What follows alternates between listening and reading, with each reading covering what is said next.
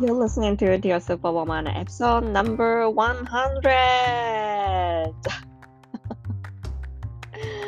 hello, my fellow brave travelers, queens, beautiful souls. And hello, team. How are you? This is Dear Superwoman Time episode number 100. とうとう Dear Superwoman もエピソード100になりました。なんかこの100回記念としてですね、皆さんからなんかこう、ね、なんかこう聞いてるリスナーの方から何かこう、ね、感想なんかを集めて何かやろうかなと思ったんですけど、めんどくさいでやめたんですよね。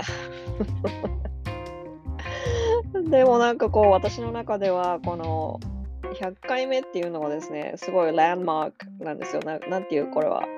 私の中では結構歴史的に、歴史的というか私の中でここまでよくやったよなっていう、っていうなんかこの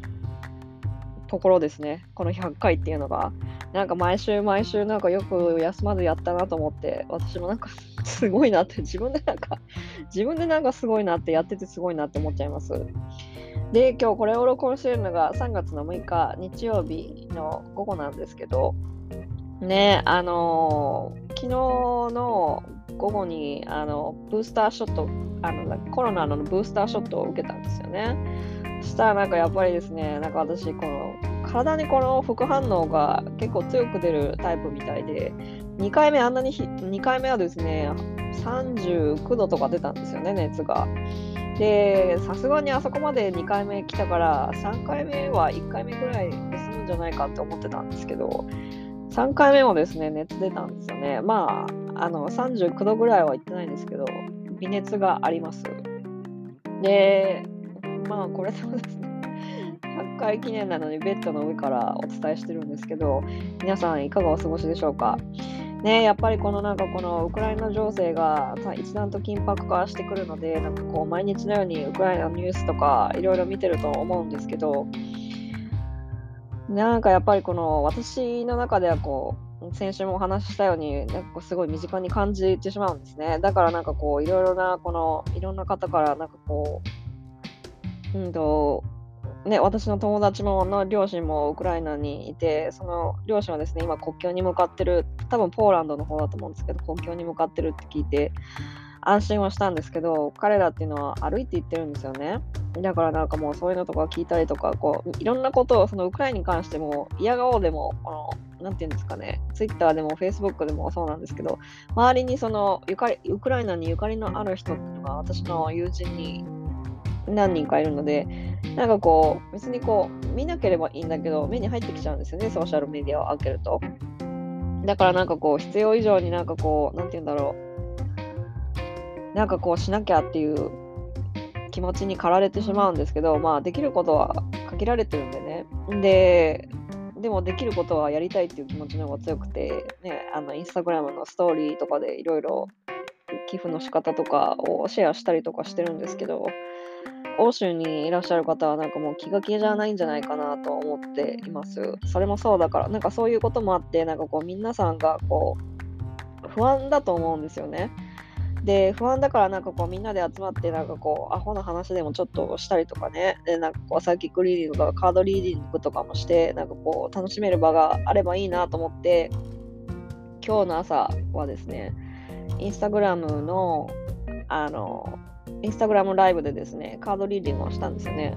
まあ面白かったんですけど、なんかこう、最初はこう恋愛系で行こうと思って新しいカードを使ったんですけど、このうちにですね、なんかこう、亡くなった方たちを、と、なんかこう、からのメッセージを聞きたいっておっしゃる方がいて、私はどっちかっていうと、聞けることは聞ける、あの、聞けるときはあるんですけど、いつもこの私はこの、ね、例えばクライアントさんの中でおじい様とつながりたいとかおっしゃったりとかする方がいてでもなんかそのおじい様と直接つながれたりとかってする場合っていうのがあのできないつながらなくて他の方が降りてきたりとかすることがあって私の方ではコントロールできないんですよね。もっとねすごい人とかねすごい人になるとちゃんとこうなんか呼べたりとかするんだけど私にはまだできないんですねそれが。だから申し訳ないからあのそれは最初にお断りしてからセッションをいつも始めてるんですけど今回インスタグラムであのリーディングをしてですねまあなかなか面白かったです。面白かったんですけど、そこからですね、そこからこのブースターの副副反応がどんどん出てきてですね、で、なんかそのやってる最中に、あの画面がチカチカ言うんですよ。でも、多分ね、私にしか見えないんですよね。で、私にしか見えなくって、なんかその、見てらっしゃる方、相手がそのスクリーンの向こう側にいらっしゃる方には見えなかったんだけど、私にはですね、何回も何回も画面がチカチカチカチカしてたんですよね。そういう時ってね、なんかこう、あのスピリットみたいなスピリットとかあの守護霊の人とかが来てたりとかするっていうメッセージだったりとかするんですけどそうそれで最近はなんかこの生理コーチもそうなんですけど私の使命としては使命というか私がやりたいことの一つでやっぱりなんかこうサイキックリーディングをねなんかこうやっていこうもうや同時に進めていこうっていう気持ちがあって。でもちろんねだからそのカードリーディングとかで皆さんと遊ぶっていう遊遊んだりとかなんかこう皆さんの何かこう助けになれればいいなと思いながらやってることはあるんですけどこれから私のインスタグラムのアカウントは結構ですねこのサイキックリーディングももちろん生理のこともお話ししますけどサイキックリーディングとかですねなんかこうスピリチュアル系の話もたくさんすると思いますのでなんかそれが混ざったことになると思うので、皆さんなんかこうちょっと混乱するかなって私の中では思ったんですけど、いや別になんかそんなことないよみたいな、私のことをなんかこう前からフォローしてくださってる方とかはですね、あのいや、そんなことないよ、自由にやってくださいっていう、全然大丈夫っていう方がいるので、なんか安心しています。で、今日はですね、100回目ということなので、あのスペシャルゲストをお呼びしました。スペシャルゲストはですね、この生理というタブーのあの短編ドキュメンタリー映画を監督、私が出演した短編ドキュメンタリー映画の監督、シビラ・パトリツィアさんをお呼びしました。ね、シビラとはですね、あのもちろんインタビューしたとき、その映画のあの一部のところを撮ったときに、話したのとその映画を実際に撮影する前にマリナさんと一緒にお話ししたんですけどその時にですねなんか話したっきりでもうあれからもう1年ぐらい1年2年ぐらい経ってて久しぶりに話したんですけどなんかこう渋谷さん渋谷さんまだ新しいプロジェクトもあっていろいろ忙しくしてるみたいです。で、ここでシビラさんも最後の方に言ってるんですけど、シビラさんのこの映画っていうのは、ビメオは勝手にあの上映会をやってですね、皆さんであの勝手に上映会をやって勝手にあの家族でシェアしたりとか何でもしていいということなのでその渋谷さん許可なしにだからどんどんどんどん広めてほしいということだったんですよね。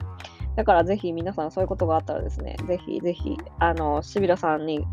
渋谷さんにあのメールとかしなくせずに自分であのご自分であの自主上映会みたいなのをやってもやってください。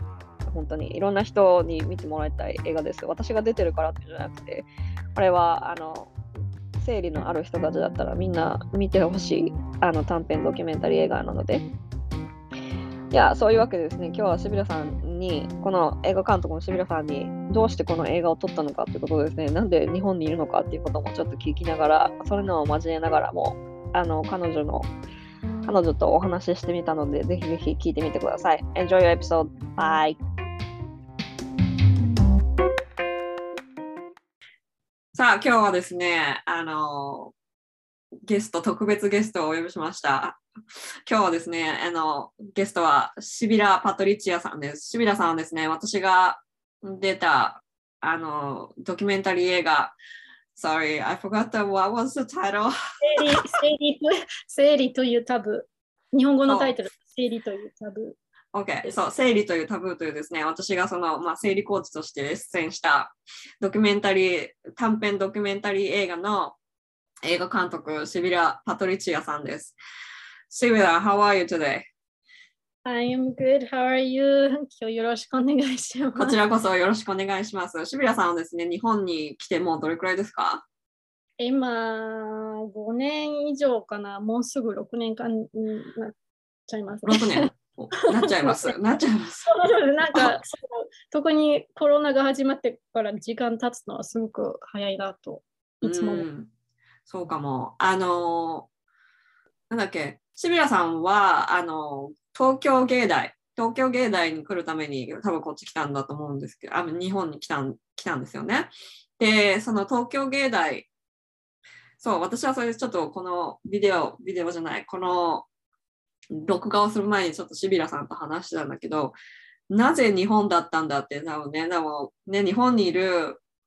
インターナショナルな、インターナショナルの人たちっていうのは、大体どうして日本に来たんですかって質問が多分来ると思うんですね。留学生とか。まあでも大体そうじゃない？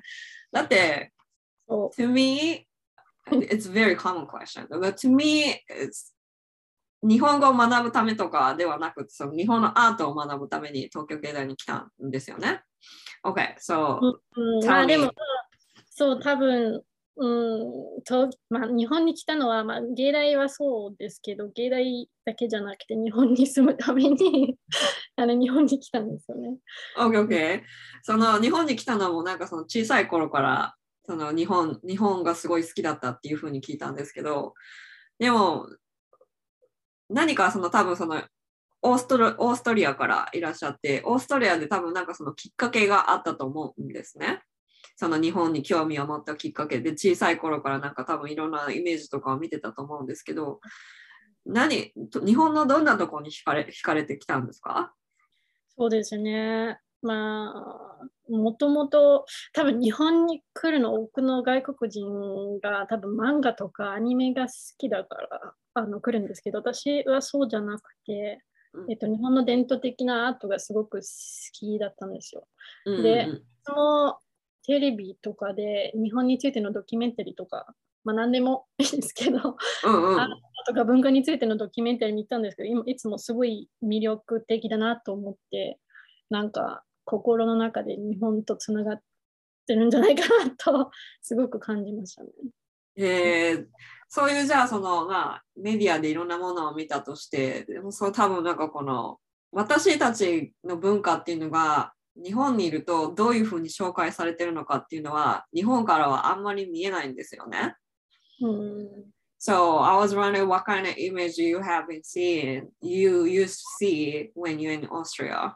あまあでも実は私は若い頃に日本についてのコンテンツが全然なかったんですよ、オーストリアで。Okay.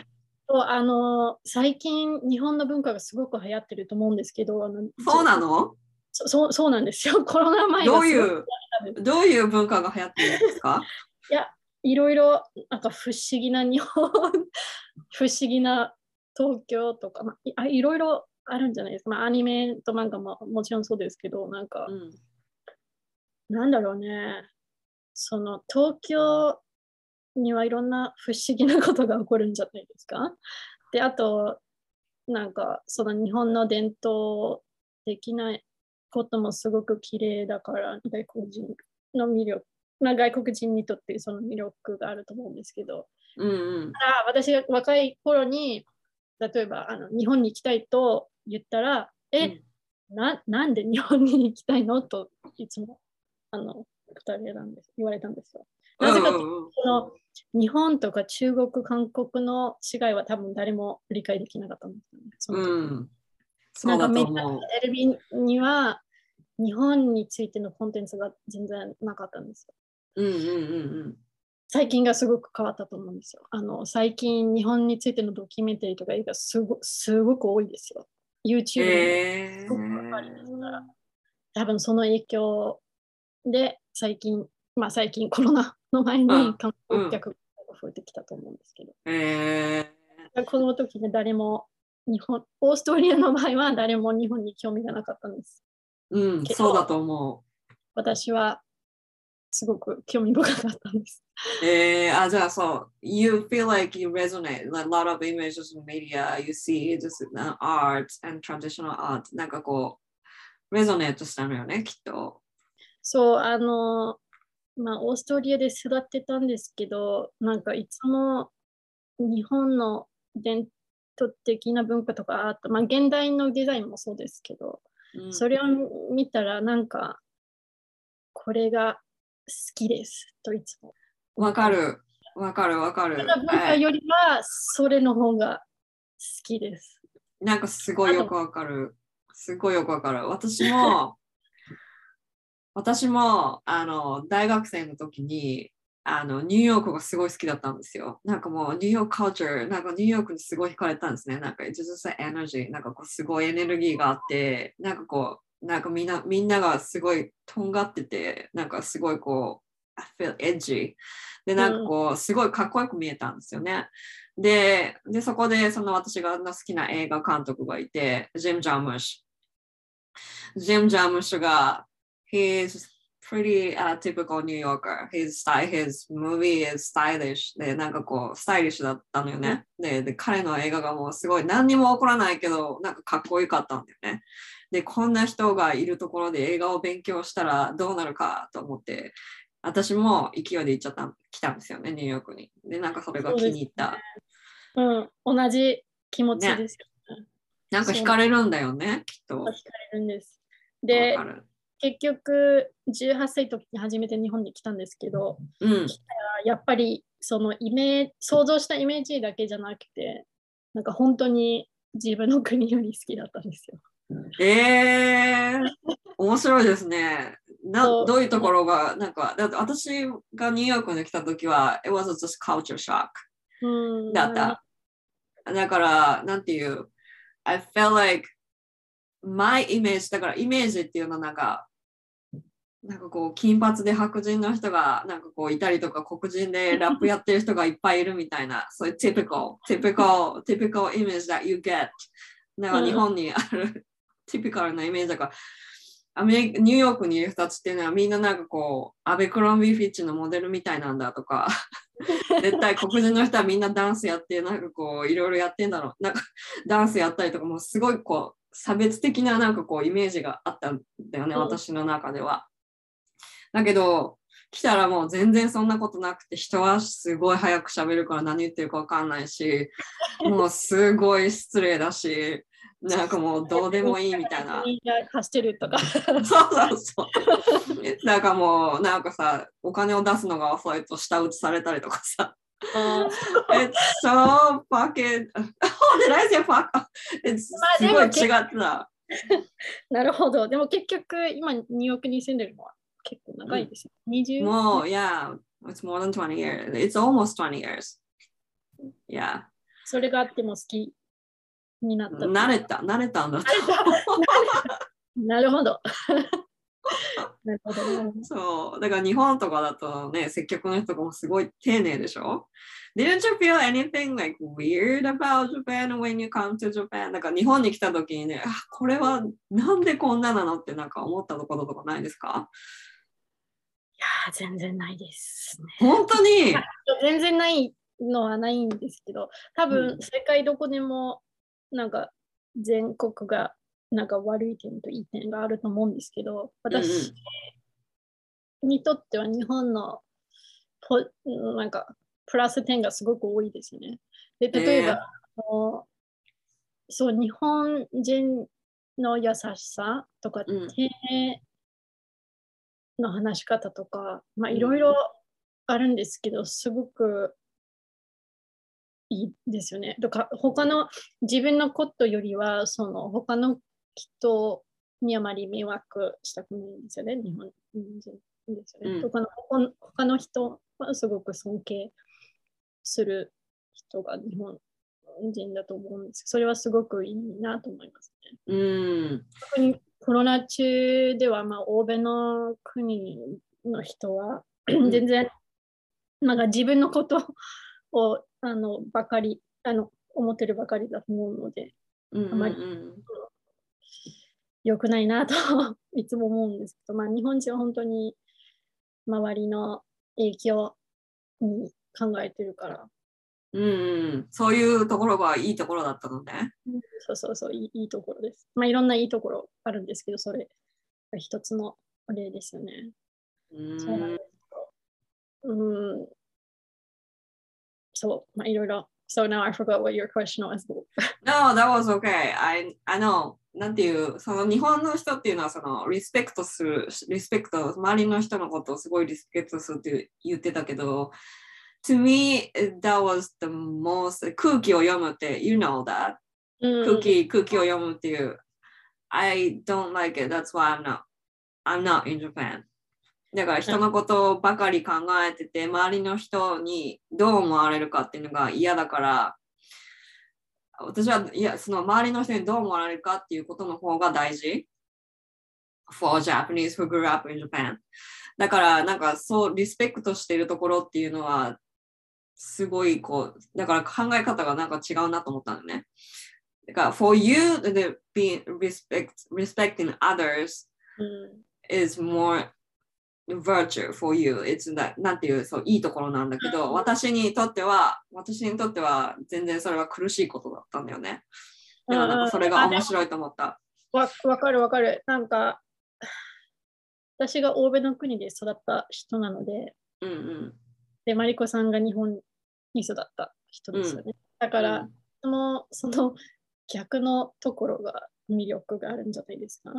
とか自分。だったところに関しては多分いろいろ悪い点思っちゃうんじゃないですか？そうかもね。うん、そうかも。がすごく強く見えるかもしれないです、そうかも。うん、それはそうかもしれない。その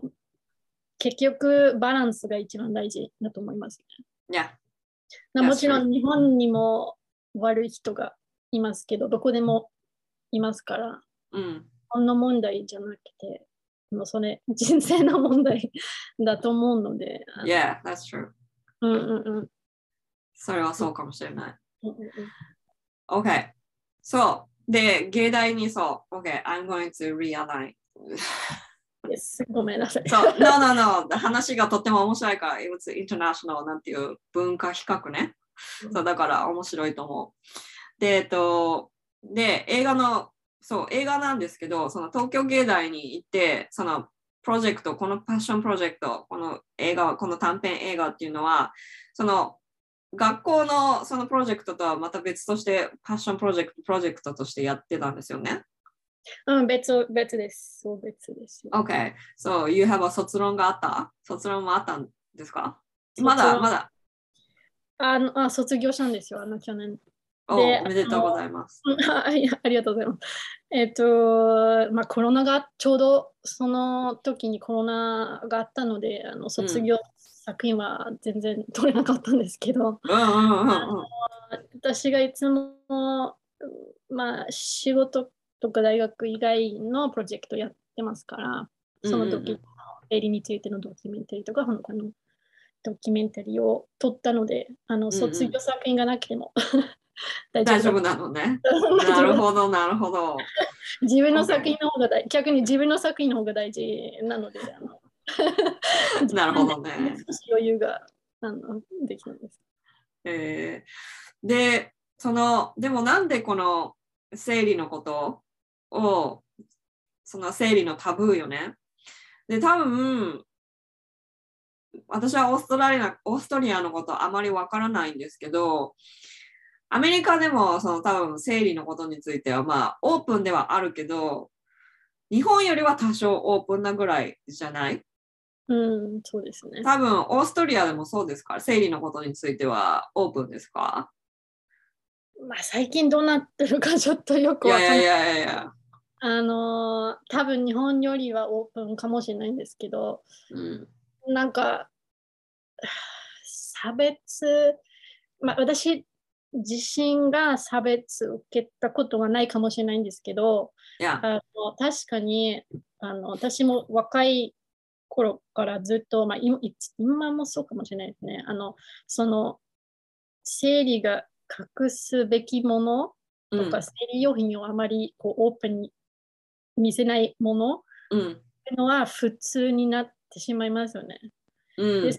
普通になってしまうからあまりそれについて考えないんじゃないですか？あのうんうん普通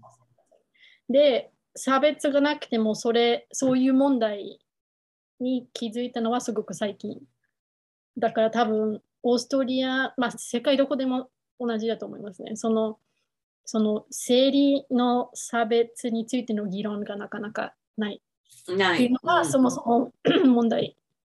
なんじゃないかそうかも。しれない。そうかもしれない。その生理については、その、なんて言えばいいのかな。うん隠すものっていうのは多分どちらかっていうと多分全世界共通で生理の時はなんか隠してなんかこのナプキンはあまり見せないようにしてその生理があるっていうことをあまりこう表に出さないようにしてるってことは多分多分どどの世界も一緒だけどその生理についての差別があるっていうのはその差別っていうのはその生理の貧困っていうことですか？うん、あ、あの、まあ、差別とかタブ ?OK。そのまあタブーについてはどういうこと、ー、例えば、うん。生理の地位は見せないっていうか、例えば、あの、日本、最近、あの、ユニチャンという、あの、うん生理用品の会社が新しい支援も出たんですけど、うんうんそこも2022年なのに、うんあの赤インクよりはああの青いインクを使ってますよね。Right. そのカコマーシャル。うんうんうんで、地位は 赤いですよね。うん じゃないですよね。うんうんうんで、それをについて考えると、あのその赤いインクを使わないのは、その生理の地位があの隠すべきなものだから、青いインクを使うんじゃないですか。うんうんそのその地位を見せる、生理の地位をあの、うん隠すっていうのはタブになると思います。まあ、それ一つの例ですね。うんうんうん女性としては、その生理、まあ、生理きについてとか、生理問題、まあ、不順についてを話すのはあまり、まあ、オープンに話せない、うんあの状況がまだ残ってるんじゃないかなと思いますね。まあ、いろいろうんあります。シビラは小さい頃、まあ、生理があって自分のなんかこう生理のことについてオープンに話す環境はオーストリアにありましたか？それってそう日本に来る前までどうでしたか、あの、まあ、お母さんとか友達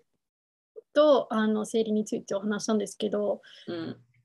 お父さんとか、まあ、他の男性の前に生理について全然あの話すあの環境じゃなかった気がしますね。うんただ、それが普通だったんですよね。それが全みんなあの理解してるから、うん特にその時にああの違うなと思ってなかったんですよね。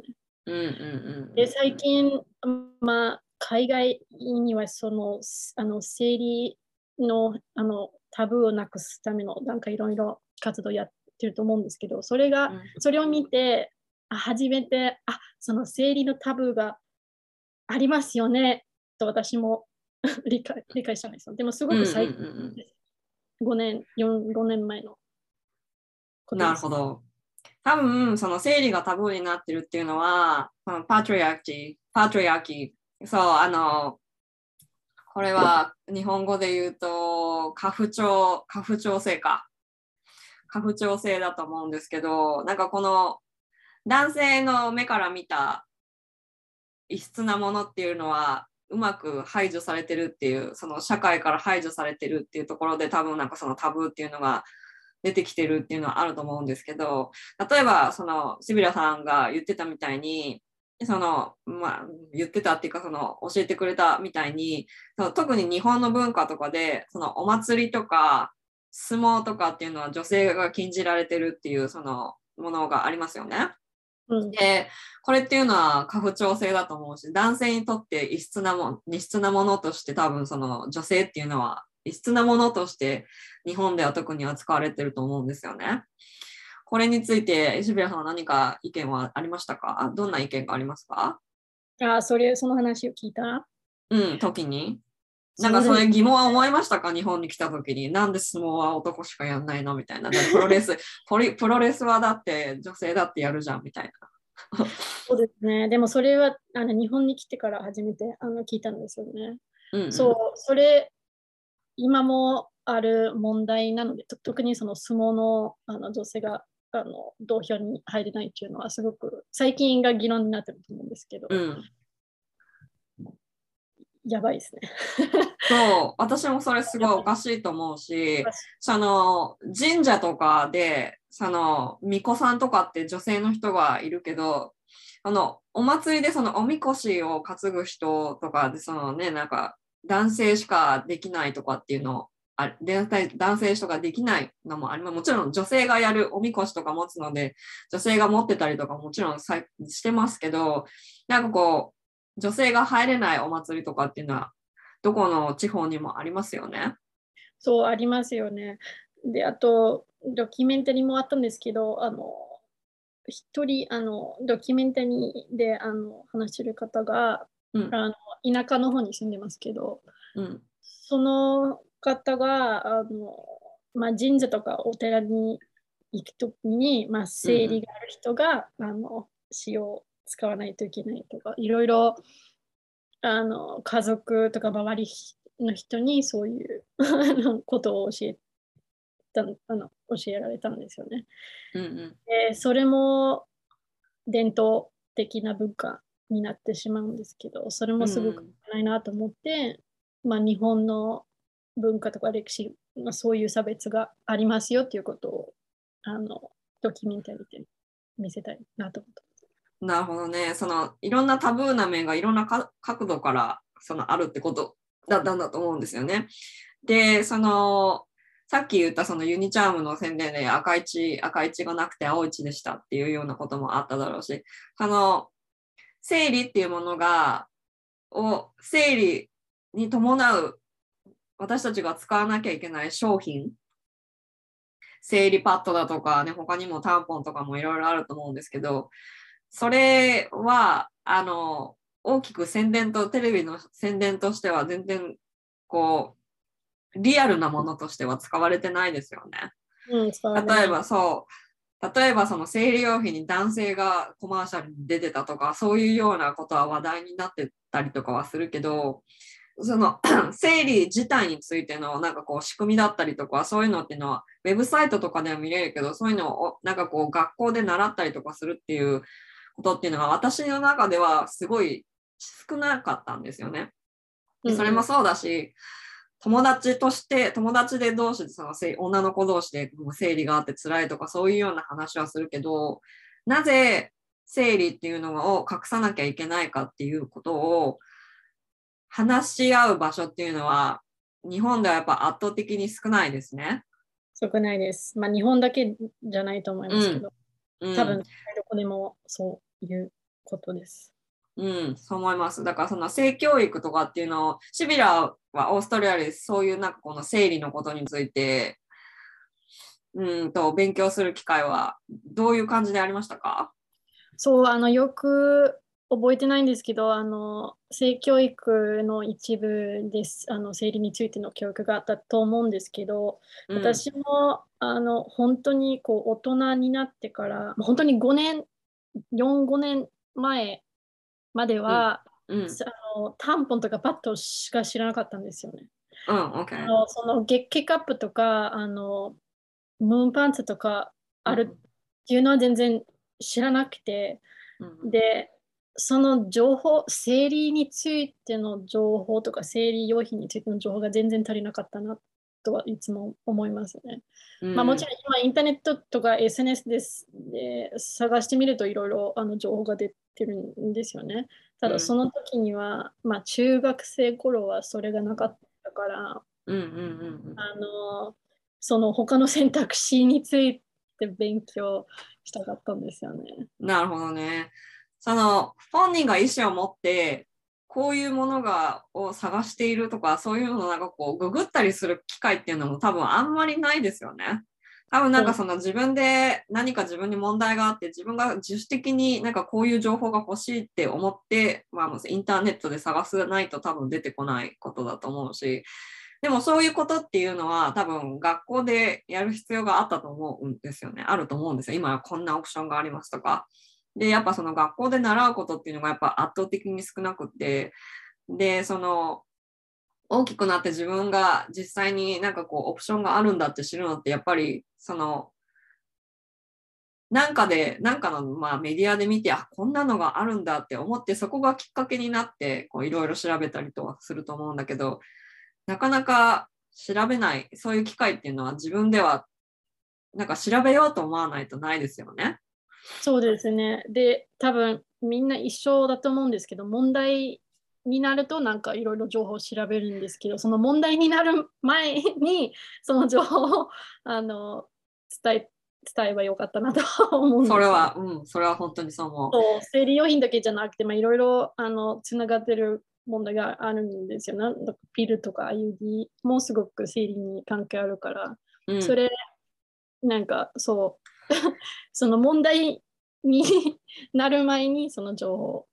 報をそうもうん知るべきですよね。それは本当にそう。そのピルとかも本当にそうで、ピルなんかはそのお医者さんに行ったら、その避妊目的でっていうのもあるけど、その病院に行った時に、その生理痛がひどいからって言ってピルをまずもらってっていうこともあるんですよね。だけど、そのピルに関しての副作用はこういうものがありますとか、こういうものがありますとか、やっぱ圧倒的に少ないんだよね。で、副作用でもなんか人によって違うでしょ。その薬の種類によっても違うし、人によ人の人の人によっても違うから、どういうものがあって、こういうものがあって、こういう副作用の可能性がありますって言ってるところがやっぱ少ないんだよね。言ってる人たちっていうのは、まあもちろん今インターネットで何でもあるかもしれないけど、なかなかないんだよね。で、そういうのにアクセスがないっていうのも、そういうことがあるってことすら知らない人もたくさんいるし、で、性教育は、あの、どうだったかわかんないけど、日本だと、その、性教育ってその生理が始まるくらいになると、男の子と女の子が分かれて、で女の子だけその生理について、あの、こういうことがあります。何があるかっていうと、その生理っていうのは、その赤ちゃんの準備をするために、その赤ちゃんの準備をするために、そのベッドみたいなものが血として出てきますっていうようなことしか習わないかったんですよ。私はね。今は違うのかもしれないけど。シビラの場合はどうでしたか？そう、忘れました。男男性と女子一緒だったと思うんですけど、ちょっとよく出ないから、ちょっと今あのコメントできないんですけど、う、んん。あの、その女子あの男性も生理についてをあの知るべきだと思いますし、あのうん。もちろん女性も男性の問題について知るべきですよね。あの、まあ、み男性の周りにいろんなあの女の人がいるので、あのについて分からないとあの本当に困るんですよね。あの男性あの周りの男性の友達と話すと本当に多分そこの情報も全然足りないから困ってるんじゃないですか？うんうんうんうんうん。それもあまり良くないなと思いますね。それは本当にそう思います。そうで、私は、その、シビラさんのそのプロジェクトに参加するきっかけになったのが、その、えっと、ピアレスゆかりさん、ゆかりさんがこんなのがありますよっていうふうに教えてくれて、いや、もう絶対私生理コーチだから絶対出る出るって言って、あの、ありがとうございます。いえとんでもない。そうで、シビラさんのところに連絡したら、え、お願いしますって言ってくれたんですけど、その、私はでも、シビラさんとマリナさん、マリナさんでこう、なんていうの、コプロデューサー、デューサーって言えばいいのかしら。うんコプロデューサーのマリナさんとお話しするまで、あの当時は多分もう3年くらい前だったと思うんですけど、3年くらいですよね。あれから、あのあの時にはその今今みたいにその生理の貧困についてはそんなにあの有名じゃてかここまでそのメディアとかにフィーチャーされてなかったんですよね。そうですね。うん、であの頃その生理の貧困について初めて知ったんですよこういう人たちがいるっていう3年前に。でそこから私はいろいろ勉強したんですけど、あの生理の貧困について何かあの当時そのプロジェクトを始める当時に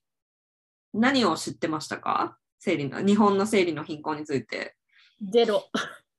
そう、OK あの私もあの生理の貧困がそもそもあるっていうのは全然知らなかったんですよね。うんうんうん、うん。プロジェクト始まる前に。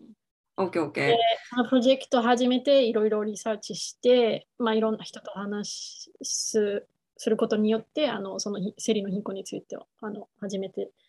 あの知ったんですけど、そうです。生理の貧困という言葉はあまりメディアで使われてない、うん、ですよね。うん、そう、生理の貧困について全然あの当時は全然もうなくて、そんなことがあるってことを知らない人が多かったんだけど、そこでそのマリナさんと一緒になんかこうプロジェクト始めて調べてるうちにそういうものがあるんだっていうことに気づいたっておっしゃってましたけど、そこでどんな発見がありましたか？What is Hankem? Sorry. No, what did you discover during your research? あ、OK。あのー、その、あの、マリナさんが、あの、えっと、ペリオット at Tokyo というあうん。の段階を日本でスタートしたんですけど、あのアメリカのあの有名なあの団体なんですけど、で、その日本にいるあのアクティビストが、うんうん。まあ多分そのペリオドアート東京をスタートしたきっかけが、えっと、日本の、えっと、消費税。うん。消費 Yeah. 消費税がえっと8%から10%にあの変わったんですよね。うん。で、あの、今もそうですけど、その8%、uh, how can I say this in, sorry, can I say this in, Yeah, of course.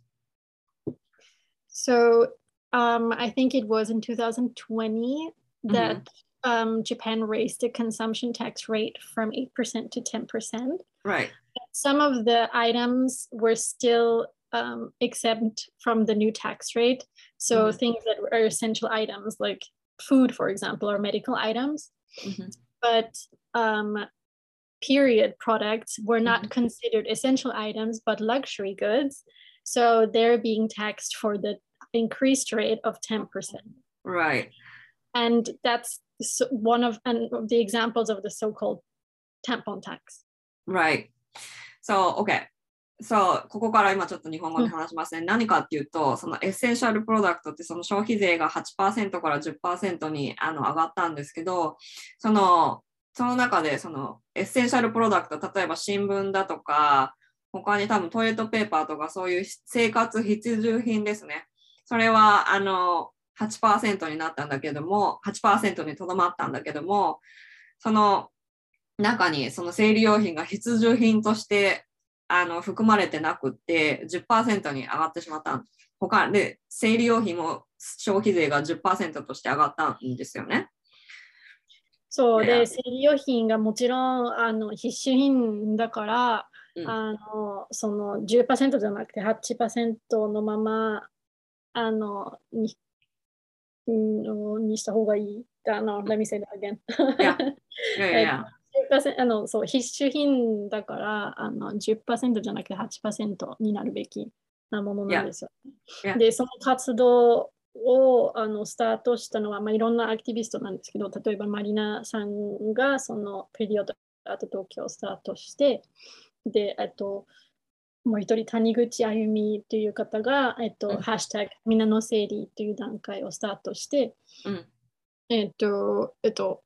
証明収集をの活動するんですね。まあそういう企画で、まあドキュメンタリーがスタートっていうか、その生理の貧困もそこからスタート、あのその貧困についてのリサーチがスタートしたんですよね。Okay. So during the research, その貧困、貧困そういう人たちがいるっていうのを知らなかったっていうことが多分まず分かったでしょ？?You うん discovered. で、そこで、あの、知らなかった、こ知らない、多分なんかこう、社会から it was hidden. 私たちには見えないようになってたんだと思うんだよね。で、そこが私はもう結構ショックで、でそういうなんかその生理用品をかにアクセスがないほど貧困な人たちがいるって多分想像できなかったんだよね。で、うん、そう、マリナは、ま ごめん、そうシビラはどうでしたか？そうあの私も全然知らなかったんですけどあの調べてみたらあの海外には特にアメリカとかイギリスでその生理貧困についての、えっと、リサーチ、スタディ、how do you say study? ?Research is fine. 研究してたとか調べ、調査があったのね。そう海外に特にアメリカとイギリスではその生理の貧困についてのあの調査がありますよ。でメディアを見るとまあいろいろあの出てますね。インターネットを探す探してみると。うんうんで、あの、例えばイギリスの場合は、あの、女の子の、えっと、14%うんが生理の貧困を経験したことがあるってういうん結果があったと思うんですけど、うんうん。まあ、アメリカのデータがもあって、でただにの、日本のデータが何も見つからなかった。うん。っていうのは、日本ではそういうリサーチが多分ない。なということですね。あの日本政府がそういうリサーチをやったことないと思います。うん。で、あの、ドキュメンタリーに入ってないですけど、あのそのドキュメンタリーのチームが、あのプライベートにちょっと調査してみたんですよ。うんうん。How, how do you say we did like a survey? サーベイいやいやいや、調査、It's okay. アンケートを取った。うん、そうアやンケートちょっとしあのやってみたんですけど、うんその調査の結果、まあ、オフィシャルじゃないんですけど、あのんうんそこも日本ではあの生理の貧困を経験したことがある人が結構いましたね。そうなんだ。なんかその最近、最近その生理の貧困っていうのはもう1年かに、1年ぐらい前からすごくこう話題になって、そう、なミュニシパルはなんていうの、市町村の人たちとかで独自で多分なんかこう生理用品を購入して、その学校に、すべての学校に置くようになりましたよね。あれは That was a huge victory for everyone. だと思うし、You are actually part of it. And I'm really proud of your work. Thank you. I don't think that we、uh, うん You contributed. I'm pretty sure you contributed a lot. Yeah. で、そこも、で、その、シビリアさん、それで作品を作って編集をして、で、もちろん you submitted, you submitted to a lot of film festival, international film festival, including Tokyo なんですけど、あのそこは良かったんだけど、その配給先、そのディストリビュートだから、うんその映画をディストリビュートする人たちは、日本語でなんていうの？これ、配給先？配給する人たち？スポンサー？うん。多分そう、多分配給する人たち、そう。マリコ先生。I have no idea. 多分配給するんだと。配給会社を見つける時がすごい大変だったんですよね。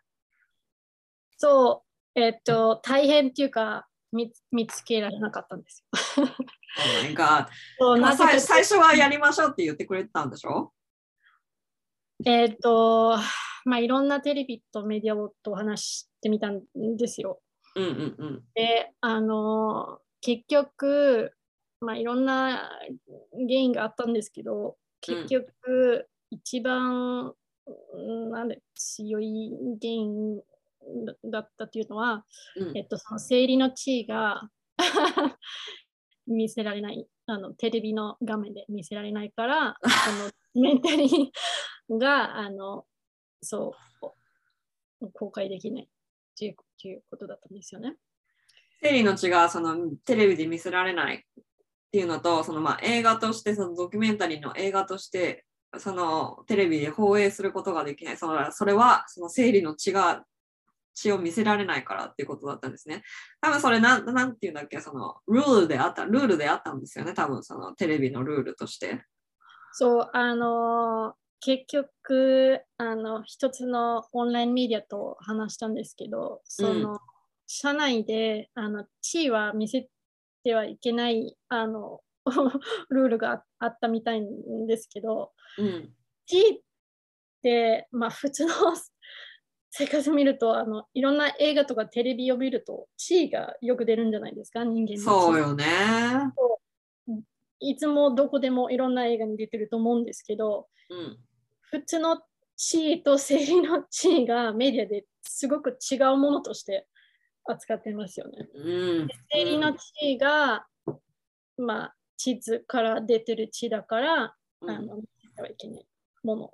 のです。これは世界の現状ですけど、そう、その多分、まあ、地位は見せてはいけないことよりは、多分、生理の地位が見せてはいけないことがわないかなとは思う。お。本当にそうですよね。その私がわからないのは、その北野武さんの映画とか、三池さんの、三池隆さんの映画とか、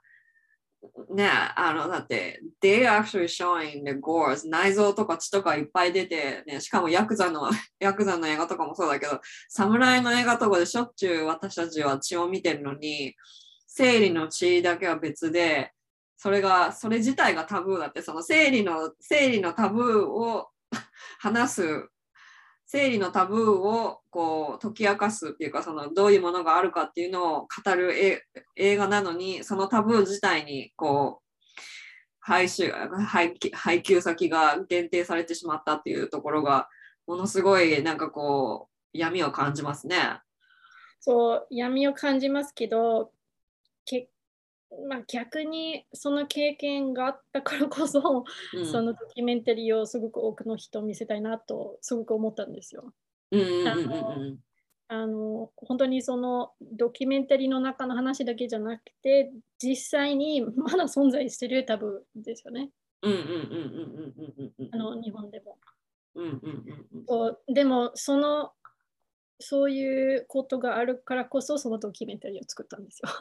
うんうんわかる。もちろんあのドキュメンタリーを作った時には多分あのそういう公開するメディアが多分ないんじゃないかなと思ったんですよ。だかうんらそんなに、あのお驚きじゃなかったんですけど、OK OK うんうんうん、まあもちろん海外にも少しずつそういうドキュメンタリーが出てますから日本にもそういうでドキュメンタリー公開したいなと思ったんですけどちょっと失敗、うん失敗っていうか失敗 No, は that's not 失敗よ。That's not 失敗。That was really victory to, for me. For at least for me, that was huge victory for everyone. そうまあだからでも最近うんちょっと悪いですけどテレビの影響がだんだんあの減っていくと思うので Yeah, yeah. 本当にうんインディペンデントのオンラインでそのドキュメンタリー公開するのはそんなに、まあ、良くないことはないと思いますね。うん SNS でいろんな方がドキュメンタリーをシェアあのしてくれるから、そっちの方があの影響あるかもしれないですね、テレビよりは。なるほど。だからそんなに、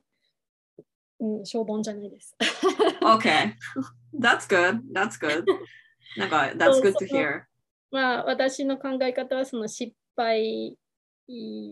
のこ、うん Okay, sorry, let me say this again. Yeah. あ私の、まあ、sorry, You can say in English if you want. Yeah, no, but I wanted to say it. mm.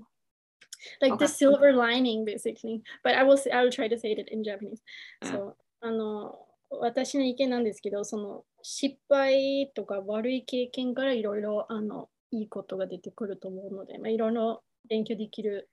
ことがあるから、Yeah. 特にそれ、そう、あの日本のメディアで公開できないっていうのは特に悪い経験じゃなかったと思うんですよね。Yeah, you learn a lot and you know how probably you you learn how to deal with this type of rigid rule that exists in Japan, I think. At least it, probably next time you release something, you will know how to get away from it. And then you knew that the online presence presence is bigger than a, you know, なんていうナショナル民放のテレビよりも最近はオンラインの方が大きいから、大きいだろうし、シビラが言ってたみたいに。これはそうで that was good to うん learn. そう、まあ、日本もだんだんあの変わっていくからあの、そういう差別の経験があったからこそ、次の作品でもっと頑張りたいなと思いますね。なるほど。逆にいいいい経験だったかもしれない。Yeah, that's true. そのじゃあ次のパトリシビア、シビアさんは次の作品は何をしようと思っているんですか？次の作品、いろいろ考えてますけど、まあ、いやいや今、うん、その生理トゥイタブ以外は、あのプラスチックラブというあの日本のプラスチックゴミ問題についての、まあ、環境問題についての長編ドキュメンタリー今撮ってますけど。?That's awesome. もう2年前からあの撮ってますから、あの本当いつ完成できるのかちょっとわかんないんですけど、今年うん以内に完成したいなと思います。That's で amazing. うんうんで、あの、その生理というタブーの作品にちょっと関係あるんですけど、今、うん。I don't know if I should say this actually, because I don't know yet if I will do it. まあ、まあいいか。そう、あの、生理について、生理というタブーについて、あ、そう、ごめんなさい、sorry. あの、生理というタブー、あの、という作品に関係あるんですけど、その、うん性教育とか、あの、なんだろう。How do you say, sorry, how do you say, um, oh my god, I don't know the word anymore in English. oh my god. I know, I know. Ah, what's the word? Oh my god. Explain what kind of word we wanted to tell. Oh my god, this is so terrible. Um, like I'm thinking of making a documentary about how like the lack of like sex education, but also access to uh uh uh uh okay. Wait, wait. Oh my god, this is like ridiculous. Hold on. No, it's okay. You can No. Google it up. Contraceptives. What what is wrong with me? Ah, okay. 避 the contraceptive options, but also access to like information about abortion and things like that is Chuzetsu. Okay. It's also kind of like a big issue for women in Japan. And I don't know mm. if you heard this before, but in Japan there's a lot of news of young women who yeah. abandon their babies, for example, or yeah. young women who have abortions. Yeah. And I think that it's because there is a lack of sex education, but also uh-huh. access to contraceptives, uh-huh. access to the day after pill, and yeah. then, you know, lack of information about you know abortions but also not safe access to certain kinds of abortions so mm-hmm. i think mm-hmm. there's lots of issues that mm-hmm. i want to explore more and it's connected to do you know do you know Chuzetsu is not really like covered by uh, national insurance? That's horrible. Yeah. And uh, woman is risking everything for being pregnant. But um, yeah, abortion is not covered. Yeah, 多分そういうのも多分そうよね。そう、若い um, 女の人にとってその選択肢が足りないと思うから、うんうんそういう話題について、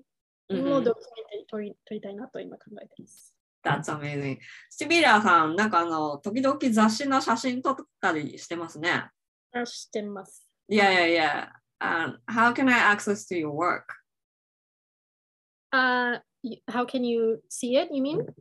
Yeah, I mean, no access. I'm sorry, man, that English was bad. Yeah, how can I access to see your work? And Where can I see your work? Do you have any website that you can actually? Yes, I have. A, uh, do you want me to explain it or do you want me to send it? No, no, you? You can you can actually send it to me. And then なんかシビラさんのインスタグラムで作品をなんかこう出したりとかもしてますか？あ、してます。OK うん、生理と YouTube は無料であの見ることができるので。うんそのリンクも、うん、ください。OK。OK。シビラさん、今何やってる？今、写真フォトグラファーとして日本で活躍してるんですか？ああの今は、まあ、うん昔はそうだったんですけど、今はドキュメンタリー監督として活動しています。日本にじゃあまだしばらくいるのね？そうあずっといるかもしれないんですよ。That's, that's amazing. だってね、コロナで出れないもんね、しかも。まあ、出たら多分出るのはできるんですけど、あの戻ってきたらあの隔離が あるからちょっと大変です。多分まだ、あの、すごい、あのごめんなさいね。I don't like to use this word, but 外国人の人は多分外に一回出たらなかなか入ってこれないんですよね、確か。あまあでも、でも、でも、今のルールは、日本に住んでる人が日本人と同じルール Oh, that's good. うんうん多分なんか、トゥーリストとかとかは入れないあ。それは観光客は今入れないんだよね、まだね OK。じゃあ、あの、シビラさんと、なんかあの、ファン、このポッドキャストを聞いて、シビラさんのファンになった人はですね、ぜひシビラさんの映画をたくさん見た方が、たくさん見てですね、あの、インスタグラムも時々更新してるから、あの、シビラさんのあのウェブサイトも多分あると思うし、シビラさんのその、インスタグラムもぜひフォローしてください。Thank you so much. ありがとうございました、シビラさん、今日は。ありがとうございます。お忙しいところ。いや、こちらこそお忙しい。いやだ、もうなんか、シビラさんからそんなお忙しいところありがとうございますとかって言われるのが。いや、あの、でもみんない絶対忙しい。いやいや、we are, we are all busy. そう、でもそうわざわざ、あの、まあもちろんドキュメンタリーに参加するのはすごく、あのあありがたいのと、うんあのそう、今も、あの、すごく時間たた経ったのに、あの、うんと YouTube についてポッドキャストフィーチャーするのはすごくありがたいです。いやいや、とんでもない。それもそうだし、このドキュメンタリーは、あの、はい、あの、お金は、it's not funded. シビラさんのパッションプロジェクトだったんですね。シビラさん全部自費でやったんです。で、いろんな人とかもボランティアでこの作品ができたんですね。だから、ぜひ皆さんもですね、彼彼女のパッションをぜひぜひ、あの、たくさんの方に見てもらいたくて、あの、ポッドキャストやったんです。で、次のその、プロジェクトも、プロジェクトは、it's, are you actually funded? It's gonna be funded? うんまあ、今から大 大変なので、まあ、いや、もしなんかその募金とか、うん募金とかそういうのするんだったら、ぜひぜひまた教えてください。ありがとうございます。まあそうですね、あの予算があったら、あのそう、可能性、あのできることは 増えるから、あの、うん予算は集まって作品を取ろうとしてます。OK。あの、多分なんかそう、GoFundMe とか多分きっとやったらいいと思うし、もし予算とかなかったら、私もぜひ協力するので言ってください。ありがとうございます。よろしくお願いします。はいあ。とあの生理というタブはあの誰でもいつでもどこでも無料であの上映できるしあの、上映会をしたい人はあのぜひあのいろいろいろんなところで見せてください。あの無料で微妙で見るドキュメンタリーなのであの友達とか家族仕事場であのぜひ見せてください。わお。何？じゃあその上映会やりたいですって言ったら、そのビメをこうやったりとか、シビラさんも来てくれたりとかするんですか？もしかして。まあももしそういう連絡が来たら行きますよ。You live in Tokyo, right? 東京に住んでいます。いや、東京の首都圏近郊の人で、なんか上映会をやりたい人はシビラさんに一言ね、言って、あの、ぜひあの上映会やりますって言うと多分シビラさんとっても喜ぶと思うので、ぜひ 連絡してください。あぜひぜひまあでも連絡しなくてもあの上映できる作品なので、あのんぜひおお、じゃあ勝手にやってくださいって好きなようにやっていいってことなのね。どうもありがとうございました、シありがとうございまし。た。ありがとうございます。